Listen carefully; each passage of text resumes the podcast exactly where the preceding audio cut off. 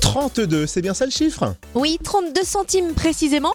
C'est le prix d'une question idiote. Le prix d'une quiste- d'une question idiote, tu peux développer Oui, bien sûr. Ah, un j'ai cru que restaurant. c'était une question idiote que j'allais poser. Non. Ouf, j'ai peur. J'ai failli te le dire. un restaurant américain dans la ville de Denver a Le dernier décidé. dinosaure.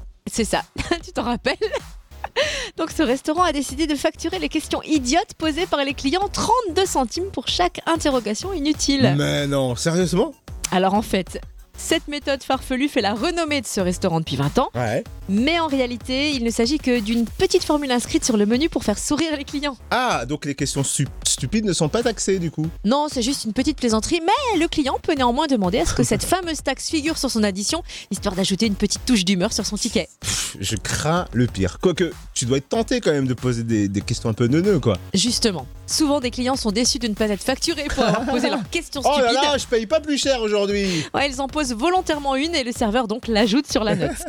Pour résumer, dans ce resto américain, on peut cuisiner le serveur en faisant la quiche, on lui pose une question tarte et tintin, on se prend un four ou un fou rire.